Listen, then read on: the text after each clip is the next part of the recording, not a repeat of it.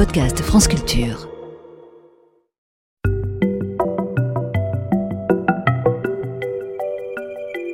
Ne vous êtes-vous jamais demandé si nous étions bien responsables du changement climatique? Le doute, le scepticisme, la méfiance devant la répétition d'affirmations ou de constats qui, à force d'être assénés, nous font lever les sourcils, est un bon principe. Et si c'était faux, au moins partiellement faux. Et si le changement climatique n'existait tout simplement pas? Et s'il n'était pas dû aux activités humaines? Et si ce n'était pas si grave? Une succession de questions, toutes légitimes, qui sont une manière de se protéger, ou du moins de protéger son mode de vie, de protéger ses habitudes. Car après tout, si l'on répond positivement à une seule de ces questions, pourquoi s'en faire? Ça nous offrirait un sacré soulagement, nous donnant en prime bonne conscience. Aujourd'hui, je vais tenter de dérouler cette liste de questions de la manière la plus rationnelle possible, car il convient aussi de ne pas les balayer d'un revers de main. Commençons par et si le climat ne se réchauffait pas? C'est le point le plus simple à réfuter, car, sauf à être totalement de mauvaise foi, le thermomètre indique que nous vivons sur une Terre de plus en plus chaude. Ce niveau de contestation relève du négationnisme, il s'apparente au caprice d'un enfant qui nie une évidence. C'est pas moi qui ai cassé le verre, il est tombé tout seul. Regardons les températures moyennes relevées par Météo France décennie après décennie depuis le début du XXe siècle.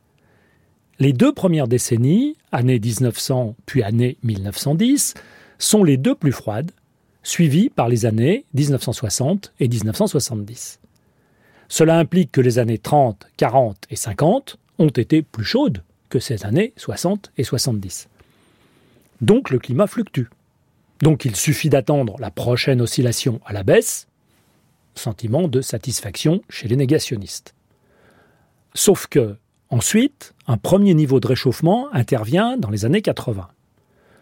À ce stade, on pouvait encore faire l'hypothèse de fluctuations naturelles. Mais ensuite, tout s'emballe, et les décennies qui suivent sont non seulement plus chaudes, mais elles sont bien, bien plus chaudes, et l'on bat record sur record, été après été, hiver après hiver. La mer de glace ne sera bientôt plus qu'un souvenir. On peut dérouler des chiffres, la réalité du thermomètre est implacable. J'ajouterai des arguments biologiques. Les espèces se déplacent, changent de comportement. Des oiseaux auparavant migrateurs ne migrent plus. Les plantes fleurissent plus tôt. Les vendanges sont beaucoup plus précoces. Des espèces tropicales s'installent plus au nord et pourtant personne ne les force.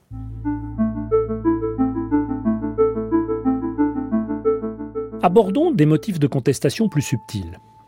Une première échappatoire est de remettre en question la causalité du phénomène, de clamer que le changement climatique n'est pas induit par nos émissions de CO2, qu'en tout cas c'est multifactoriel.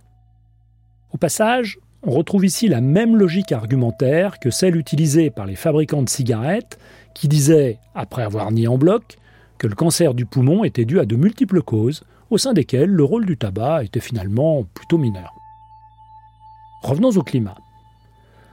Le processus physico-chimique du rôle du CO2 comme gaz à effet de serre a été démontré. Plus de CO2 égale plus de chaleur. D'autre part, il existe une corrélation forte entre nos émissions et le CO2 atmosphérique. Une illustration en est le décrochement relevé au moment du confinement de 2020 lors de la pandémie. Le problème est d'autant plus réel que nous sommes face à une accumulation. Le CO2 d'aujourd'hui s'ajoute à celui d'hier. Nous chargeons la barque sans jamais la décharger.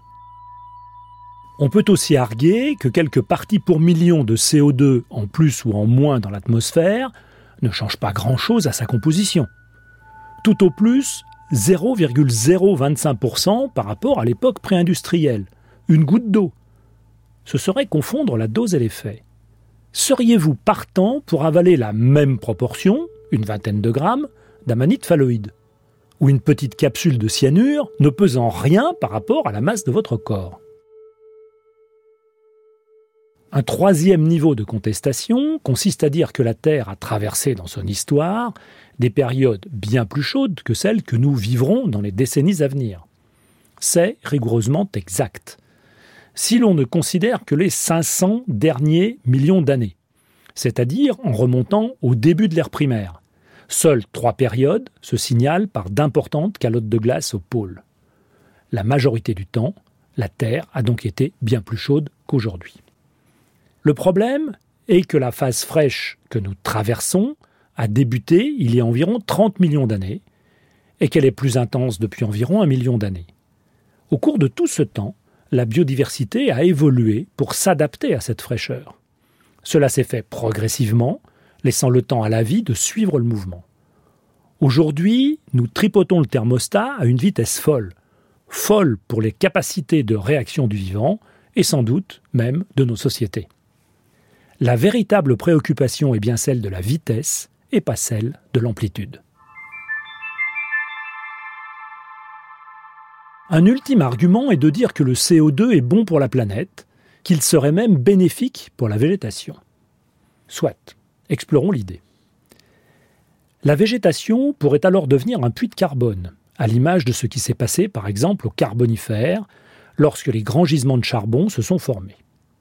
Mais une première réserve est qu'il faudrait laisser une place considérable à ces puits de carbone qui, à l'époque, correspondaient à de gigantesques marécages et lagunes littorales.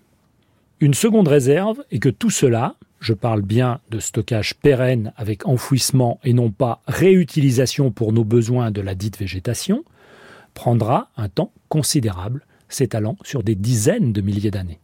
Un temps incompatible avec notre utilisation du carbone fossile, charbon comme pétrole.